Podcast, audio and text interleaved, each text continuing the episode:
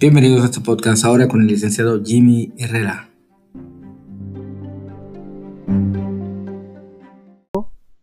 Y quédense porque aquí Jimmy eh, nos los va nos los va a exponer. Saludando ahí a todo mundo, espero estén estén bien. Eh, vamos a hablar de un evento muy importante, Jimmy. Así es, muy buena, buen día, ¿qué tal? Qué gusto saludarte, sobre todo Tony Boy. Y pues va a ser un tema, como bien comentas, un tema muy interesante, un tema por demás muy llamativo, porque pues no lo han tratado mucho realmente los medios y quien lo haya tratado pues realmente no tiene mucho fundamento eh, que se hayan metido a escudriñar en la historia o a hacer una labor realmente de investigación prácticamente de lo que vamos a hablar el día de hoy, pues eh, se trata mucho sobre ciertas leyendas urbanas que se han creado en, en, una región del norte del país, en donde pues tiene que ver el estado de Chihuahua, el estado de Durango, pero sobre todo también el estado de Coahuila. Y pues el tema trata o lo hemos titulado como Misil a México. Y es el tema o el título en sí es impactante, creo que Misil a México. Tenemos que empezar de lleno, tenemos que tener como base el hecho de que a finales de la Segunda Guerra Mundial, sí, eh, realmente hubo, como ustedes conocerán, pues hubo dos digamos, dos contrincantes, lo que son eh, las potencias del eje, lo que es Alemania, Italia y Japón, contra los eh, países aliados, que en este caso pues, fue Estados Unidos, Gran Bretaña y la que en entonces era la Unión Soviética. Los países aliados contra los eh, países del eje famoso.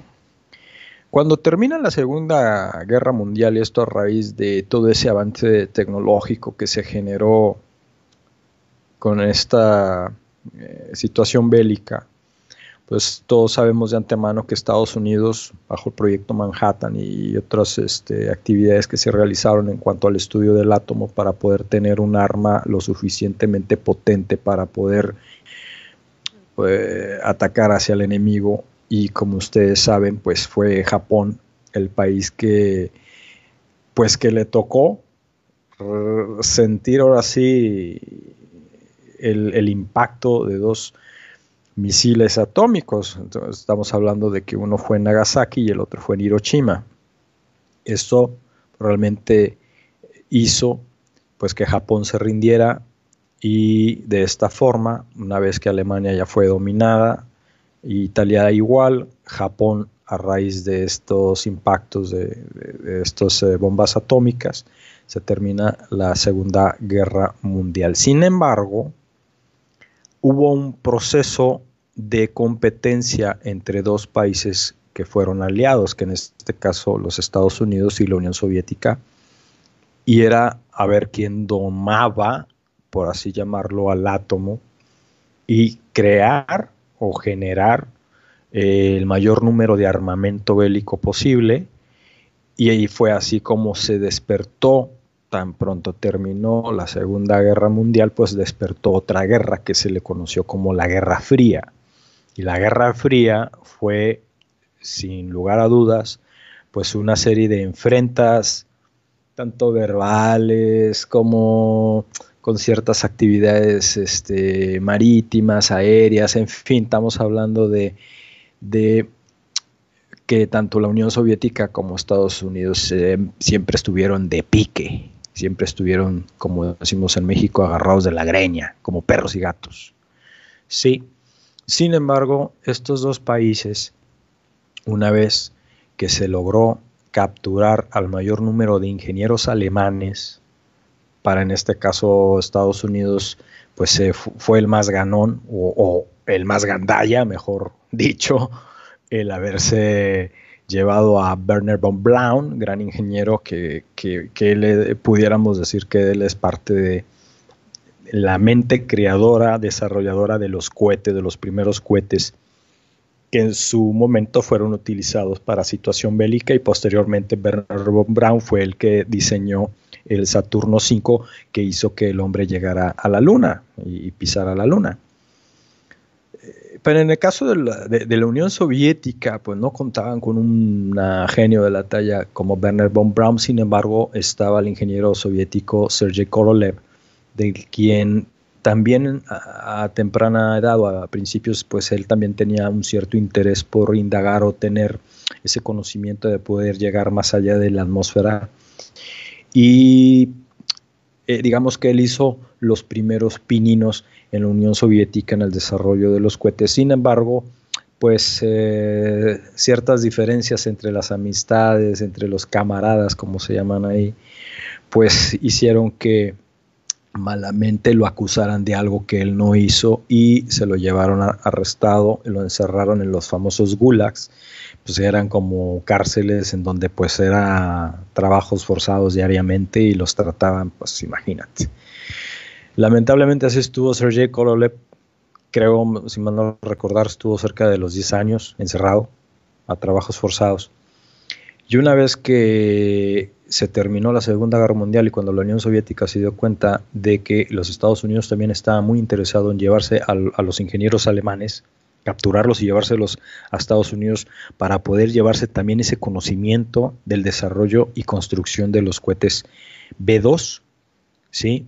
que al principio eh, la tesis de Bernard von Braun, esos cohetes eran el famoso A1, posteriormente lo fue perfeccionando, fue el A2 y después el A3 y el A4 que después se le convirtió a B2, son los famosos B de venganza de, los alemanes y estos cohetes pues eran digamos los primeros que podían alcanzar pues unas alturas considerables y era la forma en cómo Alemania utilizaba estos cohetes de Werner von Braun, los lanzaban desde un sitio que se llamaba Penemunde y los lanzaban hacia Londres, a veces también lo mandaban hacia París, a ciertas regiones de Bélgica y de esta forma destruían ciudades y, comunidades desde lejos. Entonces, para Estados Unidos y la Unión Soviética eh, le llamaban el arma maravillosa, el hecho de contar con un misil balístico.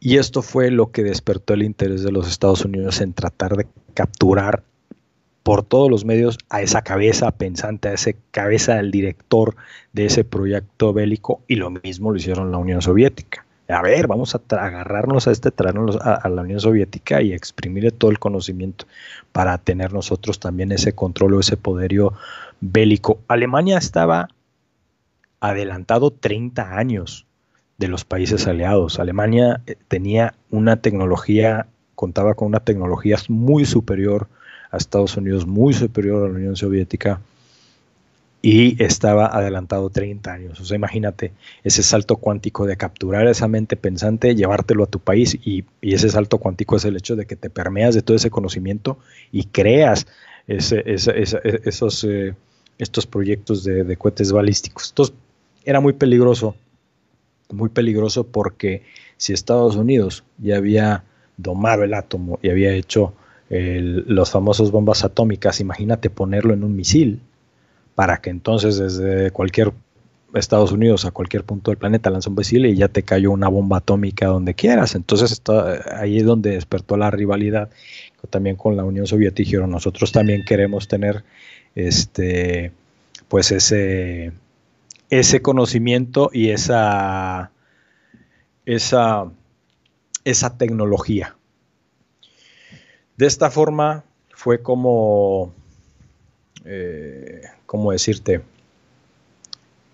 Nació, surgió por el bando de los Estados Unidos la misión militar que se llamó Paperclip, del cual dieron la orden a soldados estadounidenses de capturar a Werner von Braun y a su equipo de científicos. La Unión Soviética, por su cuenta, también hizo lo propio, porque cabe mencionar que aún en plena Segunda Guerra Mundial, pues había espías, había espías hasta en tus propios compañeros, aunque tú y yo fuésemos países aliados, países amigos en contra de un enemigo, yo también te espiaba a ti y tú también me espiabas a mí, por muy amigos que éramos, la verdad. Y así era como nació el mundo del espionaje. Así que eh, eh, a, los soviéticos no los hacías tontos ni a los Estados Unidos los, lo hacías tontos. Estaban en cuestión de información y logística muy, muy adelantados.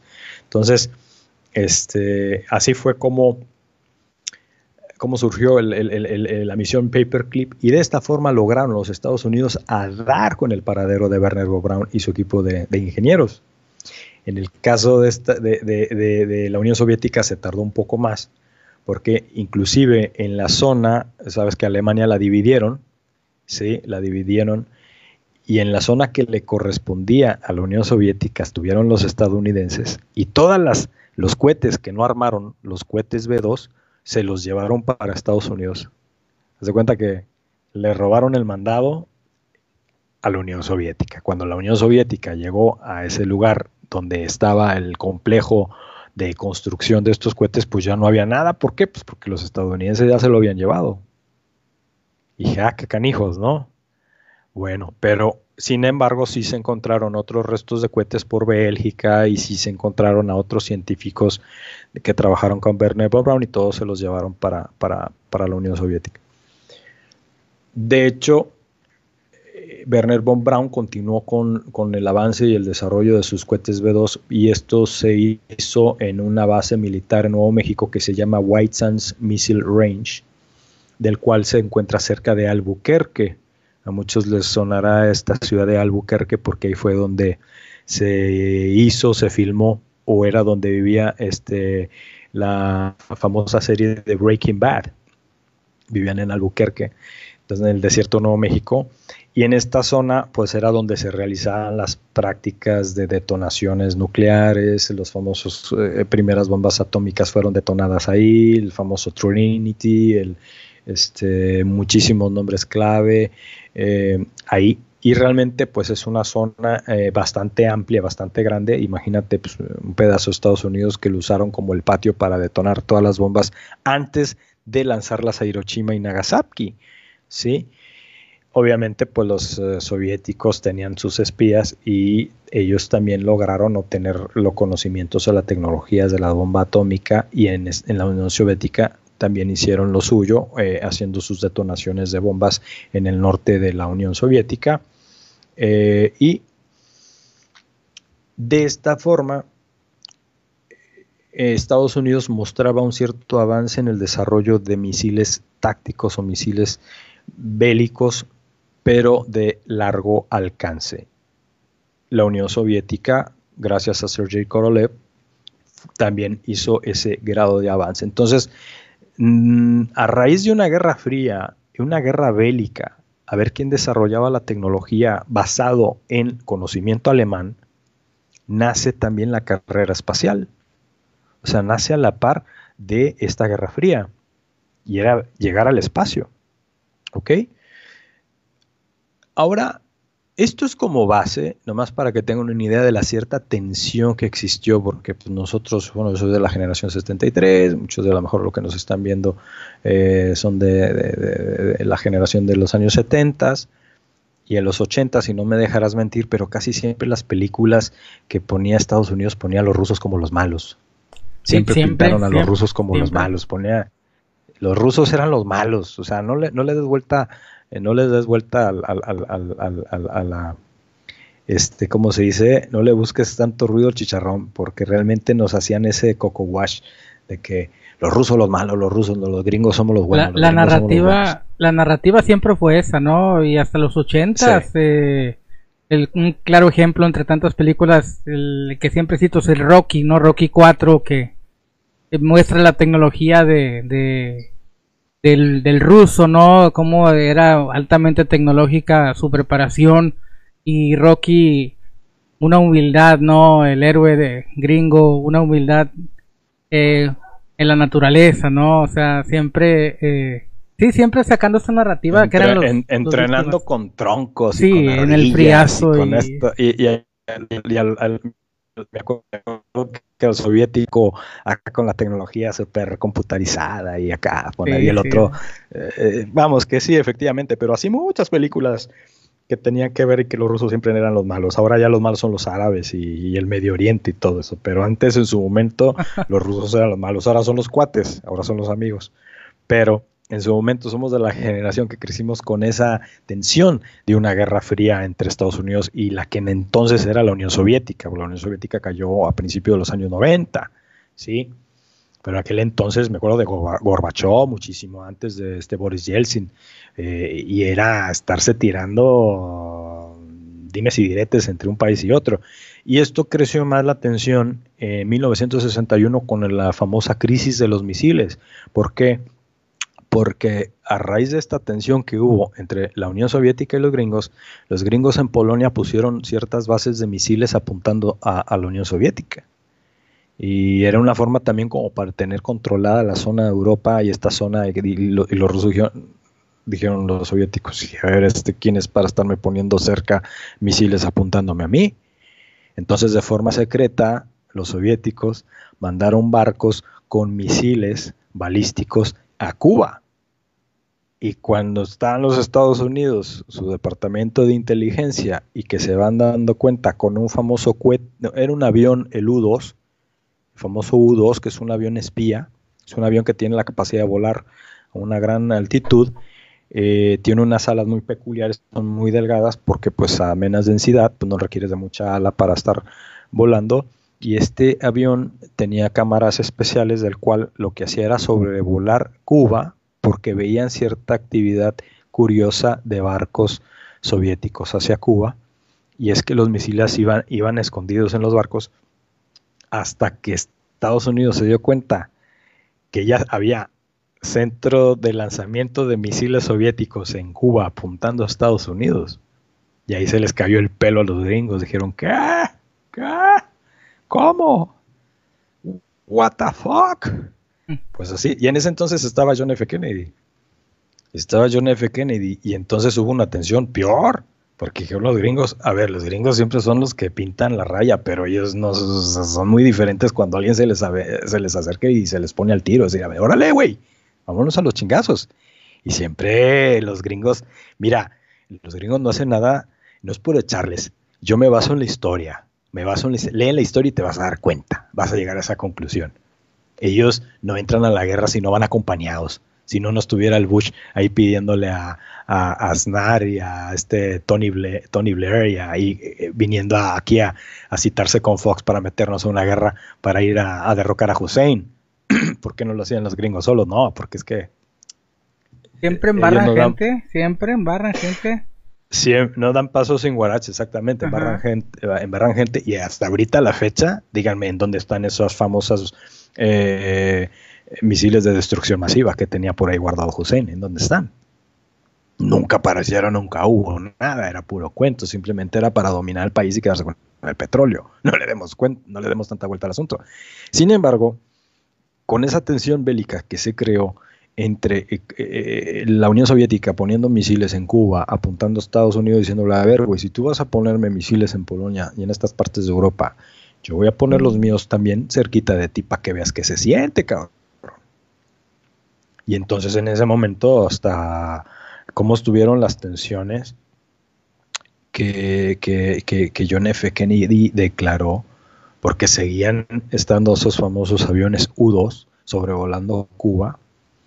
Y lo que le dijo la Unión Soviética, o sea, deja de estar pasando tus avioncitos por arriba porque en una de esas te la voy a derribar te voy a poner un misil tierra-aire y te voy a derribar ese avioncito. Y Estados Unidos, pues, así como que dice John F. Kennedy, más les vale que no me toquen ni un barco ni un avión porque aquí se desata la gorda. ¿Y sabes qué pasó? Va un coronel en un U-2 a seguir tomando fotografías en la isla de Cuba y ¿qué pasa? Que la Unión Soviética le lanza un misil tierra-aire y le destruye el U-2 y se le pone al tiro y dice, órale, vámonos a los madrazos. Encabronados los militares eh, echándole a John F. Kennedy, diciendo, ya, ahorita, vámonos a los golpes. Y John F. Kennedy dice, me voy a los golpes si ustedes me aseguran que no va a caer ningún misil nuclear de, los, de la Unión Soviética en Estados Unidos. nadie le aseguró nada. No, pues no. No, porque ya, ya, ya habían tenido el atrevimiento de, de derrumbarles uno, o sea, de derrumbarles este, este, este avión vigía.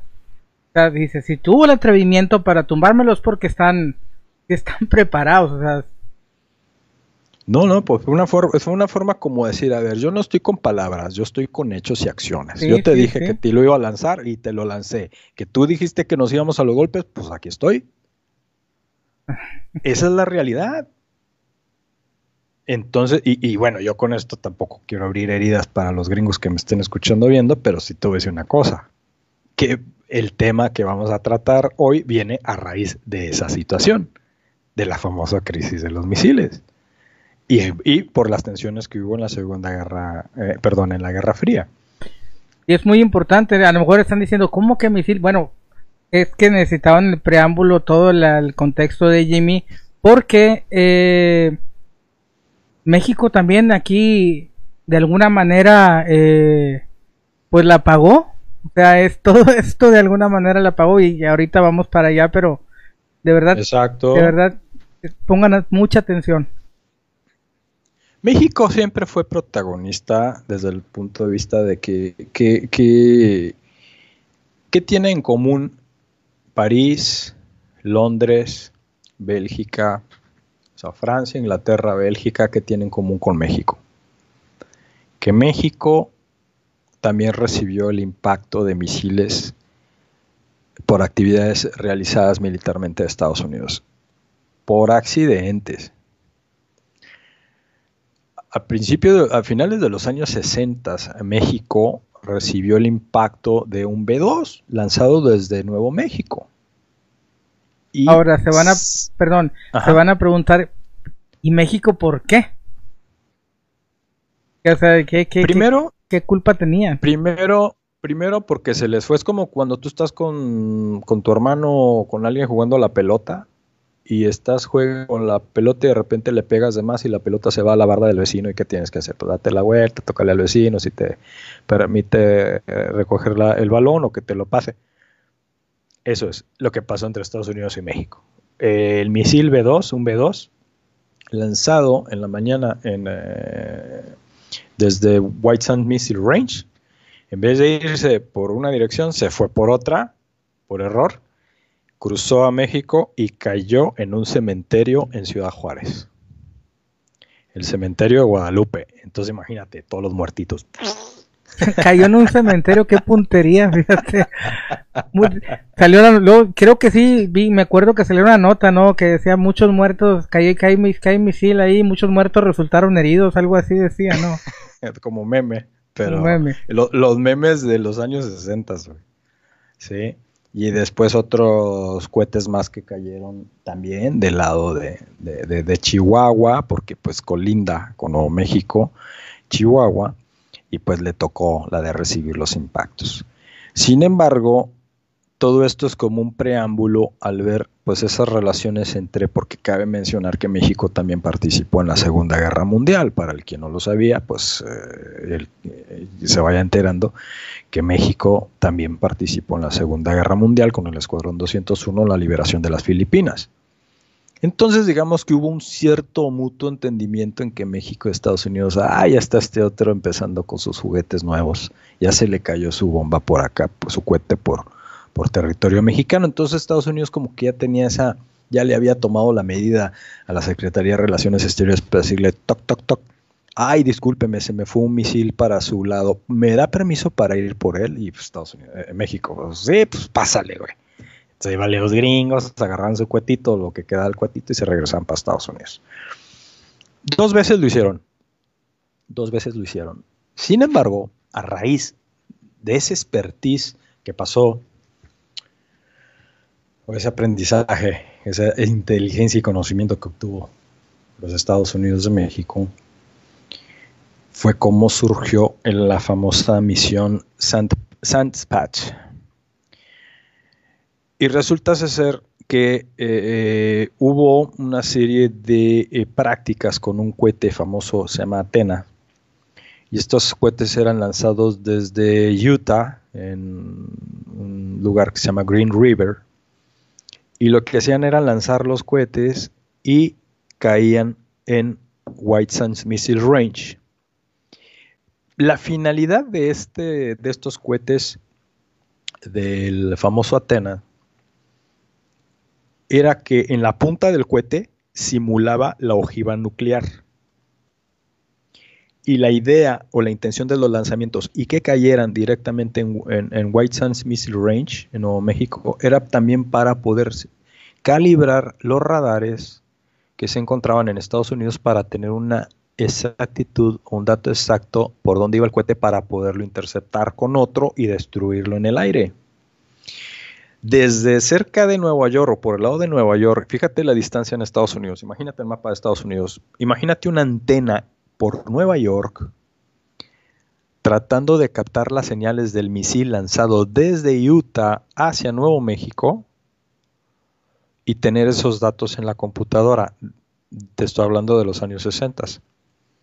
Esa, esa, ese, eso, esa actividad se llamaba como OTH o Over the Horizon, que era un radar que era capaz de poder ver la actividad sobre el horizonte. ¿Por qué? Pues que tenías que tener un radar o una vista, un detector lo suficientemente sensible para poder capturar o obtener información de un objeto del cual estaba volando sobre territorio estadounidense. ¿Por qué? Pues porque si el enemigo te va a lanzar algo, pues tú tienes que tener algo del cual poderlo detener antes de que impacte en una ciudad, si se trata de un misil balístico, ¿sí o no?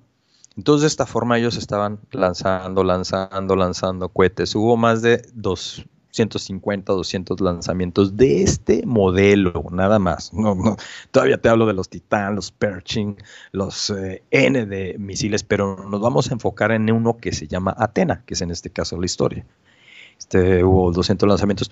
La mayoría fueron exitosos. La mayoría fueron exitosos y caían en, desde Green River en Utah a eh, White Sands Missile Range en Nuevo México. Sin embargo, un día, como mañana 11 de julio de 2020, hace 50 años, en 1970, bajo esta misma actividad de lanzamiento de un misil Atena a White Missile Range, White Sands Missile Range, da la casualidad de que se les fue de más y cayó sobre territorio mexicano. ¿Dónde cayó? En un sitio que se llama el Bolsón de Mapimí. En el Bolsón de Mapimí, que malamente se llama la zona del silencio, que es una silencio no tiene nada. Es una leyenda, un mito, una mentira. Quien se lo haya inventado, bueno, vamos a platicar sobre esa, de dónde surgió la mentira. ¿Sí? Cabe mencionar que a finales de los años 60, con todo el auge de que el hombre llegó a la luna, las misiones Apolo, las películas de Stanley Kubrick 2001, Odisea del Espacio, todo lo alusivo a lo espacial, hubo un despertar entre a finales de los años 60 e inicio de los años 70 del tema espacial. Y fue en 1969 creo entender fue en febrero, si mal no recuerdo, entró precisamente por el estado de Chihuahua en una zona que se llama Allende un meteoro, un meteoroide, entró como meteoro y cayó como y, se quedó como meteorito. El famoso meteorito de Allende, que por cierto, si lo quieres conocer, tienes que ir a la Ciudad de México, ve al Palacio de Minería y ahí lo tienen. Los fragmentos de ese meteoro famoso, famoso meteoro Allende. Eso fue en 1969 y cae cerca de este bolsón de Mapimí o este territorio, esta zona desértica entre los estados de Chihuahua, Coahuila y Durango. Y esto obviamente pues despertó la curiosidad de la gente, la gente ahí ve a la zona, a ver si me encuentro un pedacito de meteorito, a ver si... Y pues lógicamente los pobladores que vivían bajo una depresión económica pues no tardaron en agarrar piedras y decir, lleve las piedras de meteorito, milagro, lleve la piedra marchante, pásele, lleve la piedra esta auténtica que la acabo de agarrar anoche que cayó en mi patio. Y no faltaba los incautos que lo compraban Oye, dame dos, oye, dame tres, oye, dame... Oye, pues vamos a exportar, güey. Pues obviamente los pobladores dijeron, güey, si se venden piedras, vamos a inventarnos otra leyenda, vamos a inventarnos otra cosa para que vendamos más rollos. Oye, que aquí se aparecen los ovnis. Yo te llevo un tour por el desierto para que te tomes una foto y nos quedamos aquí en la noche a ver si tenemos suerte y llega el platillo volador, porque es que a mi compadre se le apareció y entonces eh, dijo que venían eh, de martes a jueves de 11 a 12. Y ahí van todos en camionetas, ¡ah! todo el gentío y las familias y se quedaban a acampar y ahí estábamos ahí esperando que se apareciera el marciano, no se aparecía ni Dios. Lo único que sí hacían era que, ay, qué bonito cactus, ay, me encontré una tortuga, ay, qué bonita flor de no sé qué. Iban desmadrando el bolsón de Mapimi. Y eso fue lo que causó. Otra persona del cual voy a omitir su nombre, porque es parte de la investigación que está realizando, voy a omitir su nombre, pero es una persona que trabajó en su momento en Pemex y él estaba encargado de los ductos de gasolina y de gas que pasan entre lo que es este Ceballos, Chihuahua y Durango. Obviamente el señor pues traía un radio para comunicarse a la base, o sea, decirle como la que está allá en Monterrey en Cadereyta, que es de Pemex. Y íbamos en la camioneta con la radio hablando con algún supervisor. Y obviamente, entre más te retiras, pues ya no va a haber un alcance de la radio, por lo cual no te voy a escuchar ni me vas a escuchar. Si te vas de Ceballos o de Torreón hacia este parte del desierto de Bolsón de Mapimi, pues obviamente la distancia necesitas repetidoras para que puedas tener más amplitud de esa frecuencia o, más potencia de esa frecuencia, mejor dicho, más que amplitud, este, y que te sigan escuchando, te sigas comunicando pues esta persona se metió hasta lo más adentro del desierto, agarra el radio, quiere comunicarse y resulta que no, pues no lo oye nadie. Entonces él le dio la denominación, no, pues esta es la zona del silencio. De ahí nació, pues de ahí nació el, mote de la zona del silencio. Claro, y eso obviamente pues despertó más el de no, es que aquí cayó un gran meteoro y todo esto es magnético, y es que aquí, y acá, y allá, y empezó todo el rollo. Esta persona supuestamente pertenecía a un club de fotografía. O sea, chécate, para que tú pertenezcas a un club de fotografía, pues quiere decir que o tomas muchas fotos o haces muchas exhibiciones de fotografías. ¿Estamos de acuerdo? Sí. Pues resulta ser que empezaron con el tema de que, oye, pues este, yo voy a un sitio, una región en donde no se llegan las ondas hercianas. Ay, vamos a ese sitio donde tú dices. Y ahí van todos. Ay, efectivamente el radio, pues como que no te contestan. ¿Cómo te van a contestar? Si estás bien lejos. Es como cuando uno está en la calle, está en Monterrey, te pones a escuchar una frecuencia la que quieras, tu estación favorita de FM y vas a Saltillo, pues ya no vas eh, a, la mitad de la carretera, ya no vas a escuchar la emisora de, Monterrey porque no tiene la potencia suficiente para llegar. Pues lo mismo pasa con, el tema de esta persona que trabajaba para Pemex. Ah, pero la zona del silencio fregón. Y todos, uy, aquí espantan, se aparecen fantasmas, aquí se bajan los ovnis, o sea, échale más fruta a la piñata. Los Estados Unidos, al darse cuenta de que estas leyendas urbanas iban agarrando su apogeo, hubo una comitiva supuestamente de la NASA, supuestamente, lo pongo entre comillas porque eso así lo pintaron ellos y así lo tengo hasta por escrito, ¿eh? Te digo, todo esto es tema de una investigación que tengo años trabajando en ello. Tengo hasta los recursos de periódico que ahora ya no se logran obtener de impresos de esos años, del año 70, hace 50 años, y sobre todo los libros publicados por estas personas que fueron los protagonistas de aquel entonces. Resulta ser que llegaron supuestamente unos científicos de la NASA para estudiar la zona del silencio y ellos dijeron, wow, este sitio es formidable, yo si fuera marciano escogería este lugar para poder aquí, para aterrizar aquí con mi platillo volador. Así lo dijeron. ¿eh? Oh, los gringos saben, los gringos, oh, si el gringo lo dice es que el gringo, yo le creo al gringo. Oye, pues resulta ser que realmente dicen los gringos, vamos a hablar con el gobierno mexicano y vamos a pedirle permiso para poner un laboratorio aquí. Necesitamos un laboratorio, esto hay que estudiarlo, esto es mágico, esto aquí hay mucho magnetismo, aquí bla, bla, bla, échale más rollo leyenda. Pero detrás de eso, el trasfondo es que ni eran de la NASA, sino era gente militares de Estados Unidos que querían poner un radar para seguir con las prácticas de los misiles. ¿Sí? O sea, eh, los gringos aprovechan toda esta, todo este ruido que se hizo con, con, esto de, la famosa zona de silencio. Entonces ellos muestran un interés aparente por una cosa, pero la realidad es que iban ellos sobre sus intereses 100%. Pero ellos iban también alimentando esa leyenda. Ellos también iban diciendo, wow, aquí hay magnetismo, wow, no, hombre, aquí es, que da la casualidad que todo lo que lanzamos siempre cae aquí. a ver, perdóname. Ah, pues mira, qué conveniente. Es que, mi patio colinda con el tuyo, güey, pues cómo no te va a caer aquí. A ver, por favor. Entonces, resulta ser que piden permiso a gobierno mexicano, el gobierno mexicano se lo niega, le dice, no, no, para que no vamos a crear ningún laboratorio, ningún radar, ni nada, nada, se retiran por favor y se, se fueron. Pero da la casualidad que después de que cae ese famoso meteoro de Allende que estuvo por ahí, esta persona que trabajaba para Pemex dice ser que llegó hasta Bernard von Braun de incógnito. Que lo recibió, que lo llevó hasta la zona del silencio. A Bernard von Braun a Werner von Braun. A ver, vamos a ver, ahí es donde yo también empiezo a leer y te digo, me, dio una carcajada. Vamos a ver, una persona que hasta le hicieron un libro y no sé que en su momento ya se lo sé de enseñar, que lo tengo, por cierto. Ya no hay copias de ese libro, lo conseguí así de milagro, güey. No les digo para no meterle el golazo, pero si no. Que el señor estuvo con Werner von Braun, a ver, pues si tú eres de un club de fotografía, ¿por qué no te tomaste la foto con él? Tan sencillo. ¿Sí? Sí, sí. Tan sencillo. Para empezar ahí, a ver, ¿dónde está la foto? Ah, no, es que no hay. Viene de incógnito. A ver, a ver. Entonces, no hay una prueba, güey.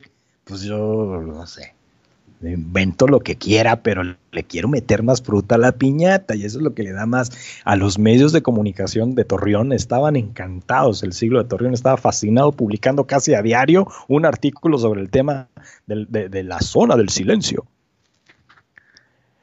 Entonces fue que el 11 dentro de 15 minutitos, porque ya faltan 15 para las 12, para que sea el 11 de julio de 1970, o sea, hace el día de dentro de 15 minutos, hace 50 años, como a la una de la madrugada, a una 20 de la madrugada, fue lanzado el misil desde Green River, en Utah, el famoso Athena 123 lanzado, cruza White Sand Missile Range y cruza parte del estado de Chihuahua y cae exactamente en el bolsón de Mapimí, cerca del vértice de Trino, en donde colinda Chihuahua, Durango y Coahuila cerca de una laguna se llama Laguna de Palomas, ¿sí? Y este ojiva del cohete llevaba dos compuestos de cobalto 57. En pocas palabras, estaba llevando dos componentes con radiación, cobalto 57, y la idea obviamente era marcar el terreno donde caía el impacto. No le busquemos tanto ruido al chicharrón. Si yo quiero analizar o estudiar en dónde cae mi juguete, yo le tengo que poner algo que emita una fuente de radiación para que yo llegue con un dosímetro, evalúo el terreno y voy a encontrar en dónde cayó. Qué mañosos. Y, y ¿sabes qué es lo más encantador de todo esto, Tony Boy? Que los gringos después de que cayó este cohete, utilizaron una avioneta con dosímetros en las alas y en todas partes. ¿Y sabes qué modelo era esta avioneta? Azteca. Para, para que la cuña apriete.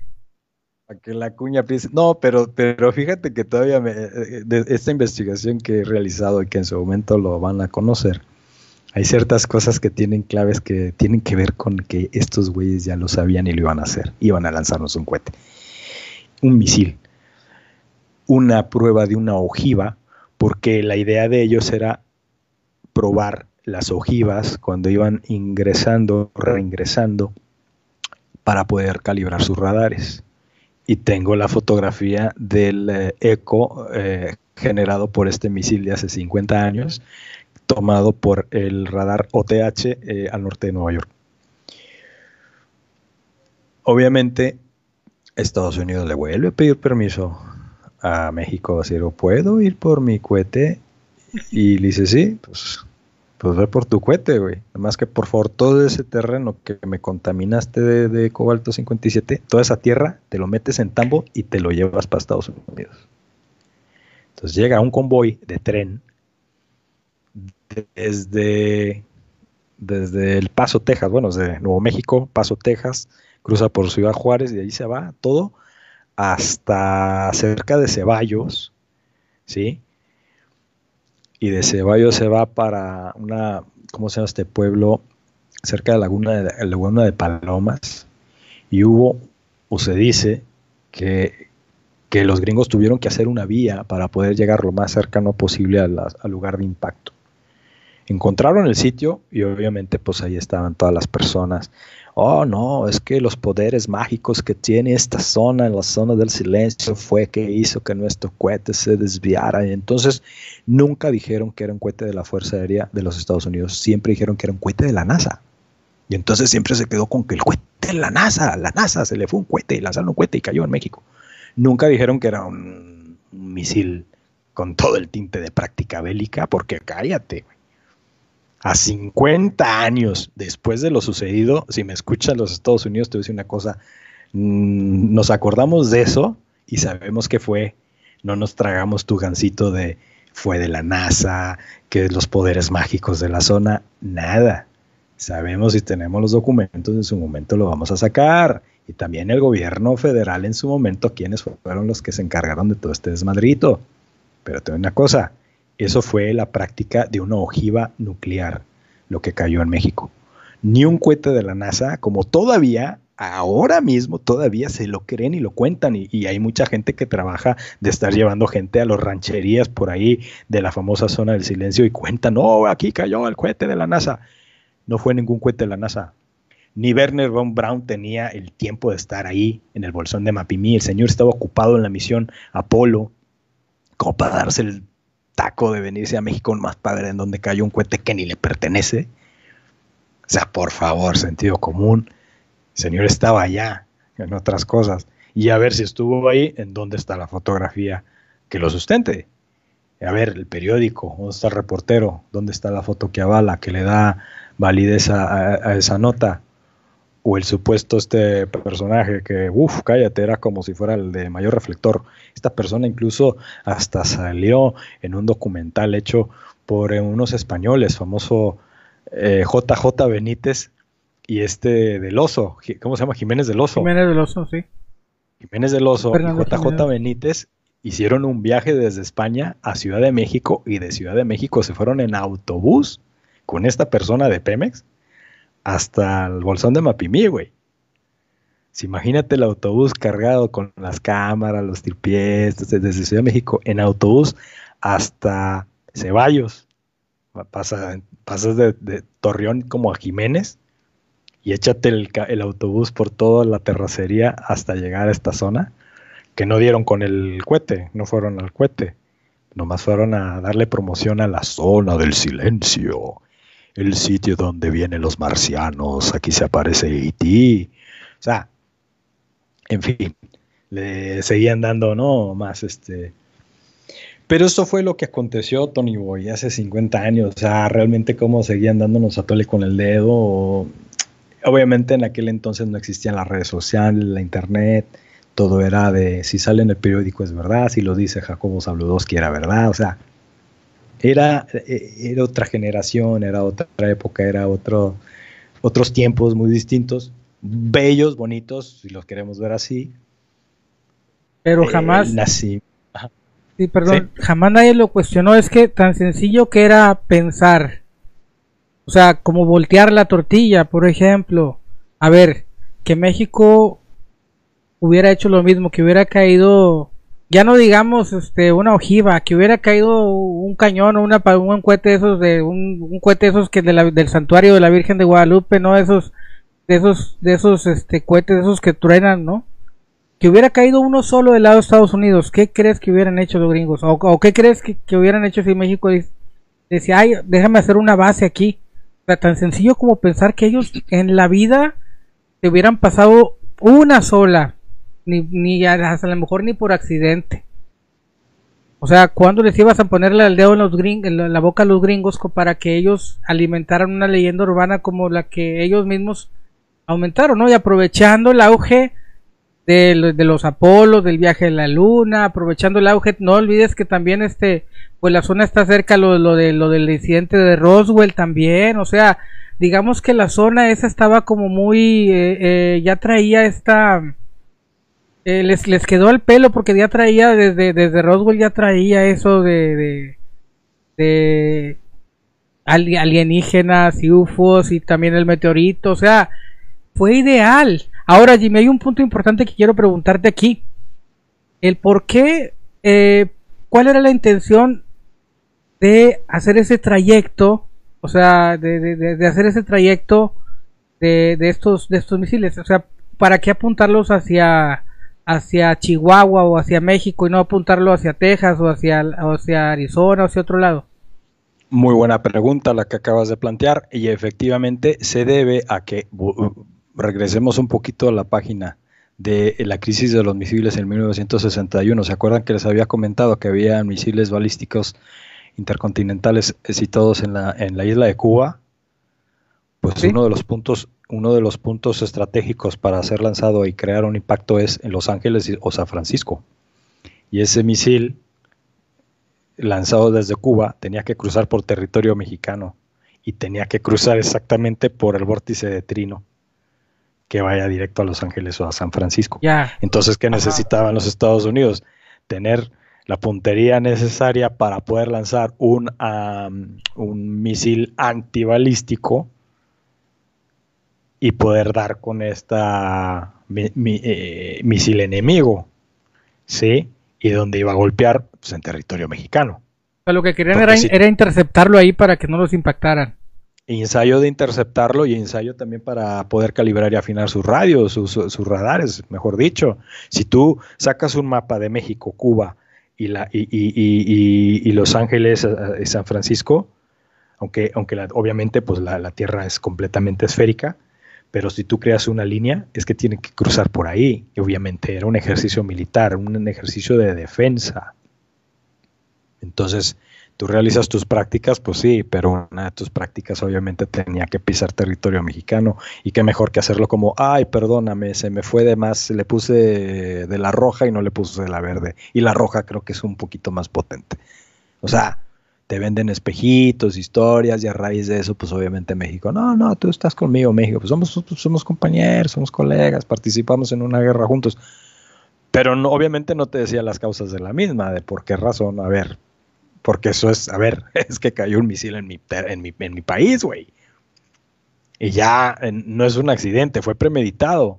¿Por qué? Pues porque tenías en tu ojiva, en tu punta, dos componentes de cobalto 57 justo para crear en mi territorio el punto para que pueda radiar, para que tú después vengas con tus instrumentos a checar exactamente en dónde fue el punto de impacto y decir, ay, güey, al radar dale un poquito más a la derecha porque creo que cayó un por poco ahí, Por ahí no era. Sí, exactamente.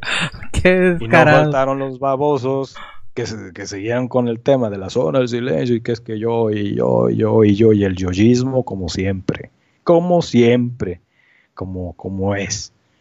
Entonces, si creen que dejaron un legado, la verdad es que mira, güey, hasta, aunque sean 50 años, aunque pasen 100 años, la historia tarde o temprano tiene que salir.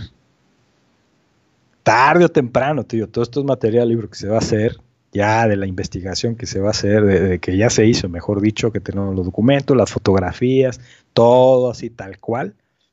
O sea, esto, esto no es un hoax, eso está, eso está sustentado en documentos oficiales, en, en, en, narrativas eh, del momento. Y es increíble que apenas hace 50 años todavía, todavía nos, nos hacían estos cuentos de los espejitos, o sea, de hacerte creer que, eran pruebas de la NASA y alimentar de por sí una zona que pues es, es, inútil, o sea, prácticamente no, no tiene mucha vida esa zona.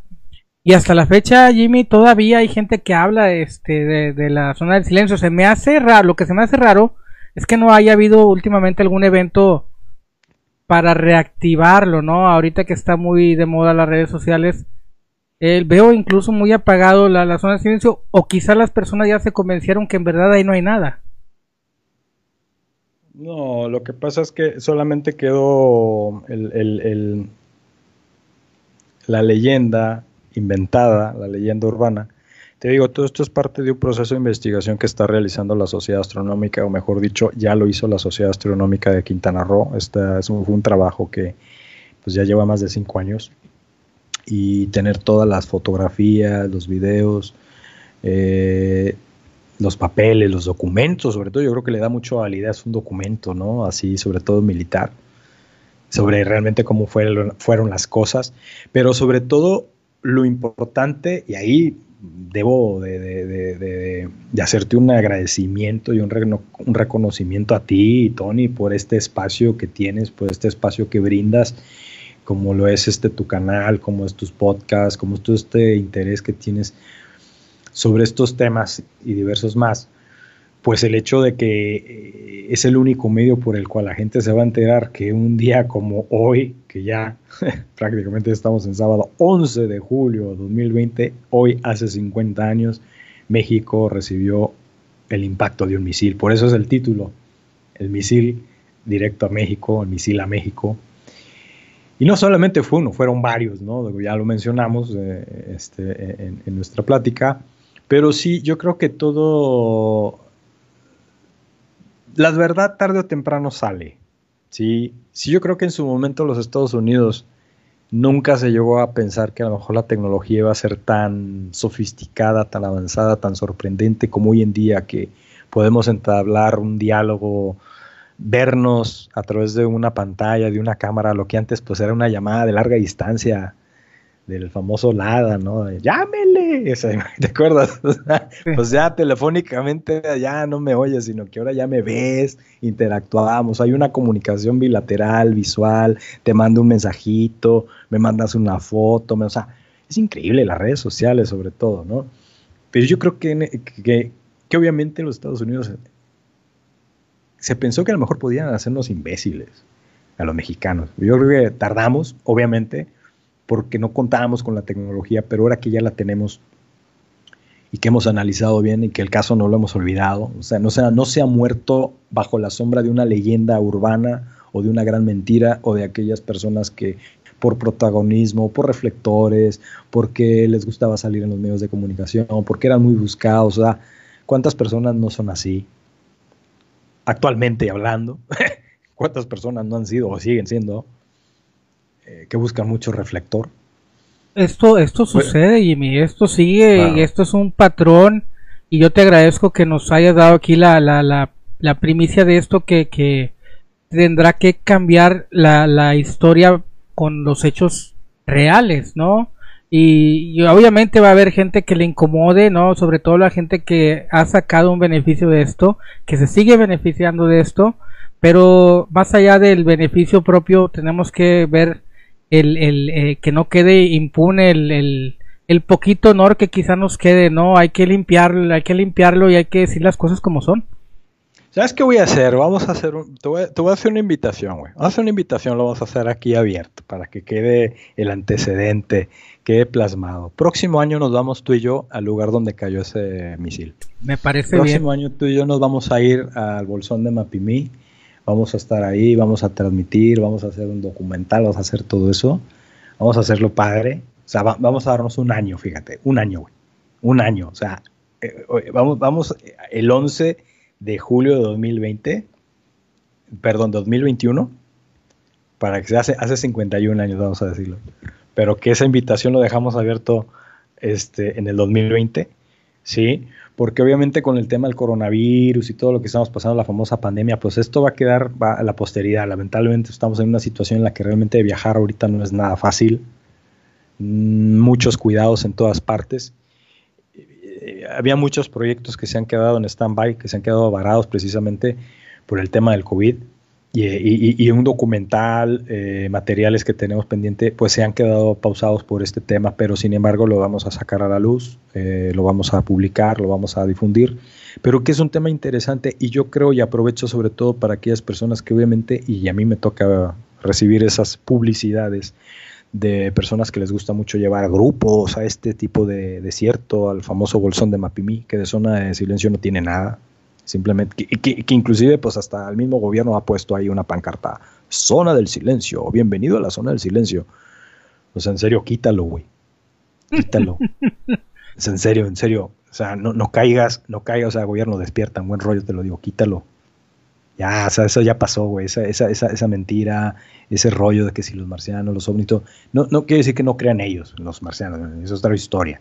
A lo que voy es que la zona se merece un respeto, es un desierto bonito, con una biodiversidad preciosa, única, que hay que cuidarlo, porque las personas que van a ese sitio donde dicen que es la zona del silencio, se la pasan llevándose cactáceas, piedras, tortugas, animales, o sea, de todo.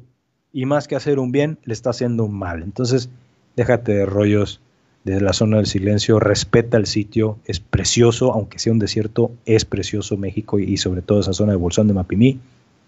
Y no creo, realmente yo lo hago con la finalidad de, de darle ese lugar a esa zona porque no se merece que le, que, bajo una mentira o bajo un interés oscuro detrás de todo esto, personas que en su momento se quisieron acaparar el reflector y hacérselos yo, yo soy el, el gran difusor de, de, este rollo, ya se les cayó el teatro, ya no están, de, estas personas ya fallecieron, ¿eh? eh te, digo, esto es parte de un libro eh, y un trabajo de investigación que ha hecho la Sociedad Astronómica de Quintana Roo, pero estas personas, estos protagonistas que en aquel entonces actualmente ya no, ya, no están, ya, eh, murieron hace mucho, pero sin embargo pues se van a, se van a comentar sus nombres, obviamente, y, que esto no, no se olvidado.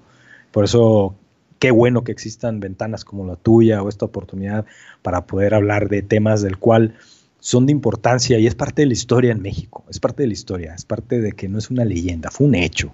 Es un, hecho, un hecho, un hecho muy, muy, muy eh, único y, muy hiriente también porque, claro, porque a nadie le gusta que a su patio le, le, planten basura, ¿no? Eh, Así no. Sobre todo que, que sirva para potencializar, pues, eh, esta, esta, este asalto a, a esa zona, ¿no? Porque lamentablemente así somos, o sea, nos dicen que hay algo y nos traemos el recuerdito, ¿no? Como tú dices, toda la, la, biodiversidad que hay ahí, este, pues a través, imagínate cuántos años no se estuvo eh, contaminando o siendo saqueada, ¿no? Porque esto hay que decirlo, fue saqueada, fue saqueado, saqueado. fue saqueado, o sea... Desde el 69 a la fecha. O sea, desde el 69 a la fecha, estamos hablando de 51 años de una zona preciosa que ha sido saqueado, que ha sido, que le han quitado mucho del sitio, ¿no? Que no se vale. Ya creo que ahora son un poquito más estrictos en el tema. Hay un laboratorio, porque es una biosfera, es la biosfera de Mapimí. Hay un laboratorio cerca, este, creo que un cerro que se llama San Pedro o, o Pastelone, creo que se llama este cerro, el cual me encantaría mucho fotografiarlo, es un cerro muy peculiar. La zona es preciosa, la zona he visto unas fotografías de, toda esta investigación y es un sitio único que realmente, pues sí, despierta un poquito ese imaginar de que estás en otro planeta en este sitio y que obviamente es como una escenografía natural hecha para que el marciano llegue y se sienta como en casa, o sea, vamos a ver, o sea, qué bien, ¿no? Hay muchas hay muchos países, por ejemplo, en, en, en Chile, hay, hay, sitios que tienen un paisaje parecido como una especie de, de, como si fuera un campo lunar, como si estuvieras en la luna, ¿sí? Y, México, pues también con esta gran biodiversidad natural que tiene, pues obviamente nuestro norte mexicano, pues hay desiertos muy bonitos con una biodiversidad preciosa que hay que respetarlo, hay que cuidarlo, ¿no? Hay que cuidarlo sobre todo y no dejarnos que nos sirva esto que aconteció hace 50 años, que no sea para que otra vez algún país abuse eh, de esta forma, nos tome de tontos, de gente sin conocimiento, créeme que te va a sorprender o les va a sorprender mucho que quede esto hoy plasmado para que sepan, señores, sabemos lo que pasó y esa historia no ha muerto, simplemente se va a contar como debe de ser y nada de leyendas ni de mentiras ni de personas que se quieran decir que es que fue un cohete de la NASA. No fue de la NASA, fue de la Fuerza Aérea de los Estados Unidos haciendo prácticas militares y México también fuimos su patio de terreno de prácticas. Eso fue lo que pasó. Así que que quede constancia, tenemos la información, tenemos todas las este, evidencias y en su momento pues los hemos de sacar. Te digo, esta es investigación realizada por la Sociedad Astronómica de Quintana Roo y pues yo te agradezco muchísimo. Y no sé, ya, ya pasó la hora o, tengas que cerrar el podcast, ya no sé, ya me perdí. No, no, pero muy interesante. Eh, en resumen, zona de silencio, la famosa zona de silencio, en resumen, mito. Un mito, es una leyenda. Es una leyenda. Es, es una, es, fue, es el preámbulo para precisamente realizar ese acto o esa actividad militar por parte de nuestros vecinos del norte. Eso fue lo que pasó. Los hechos, bueno, una, una ojiva ahí este... Así es, una, práctica de ojiva Una práctica de ojiva nuclear que si bien no, no, no fue como algo agresivo, pues obviamente no era la intención. La intención era, era dañarte poquito porque, porque me sirve, ¿no? este por, por sus propios intereses. Te agradezco mucho, Jimmy.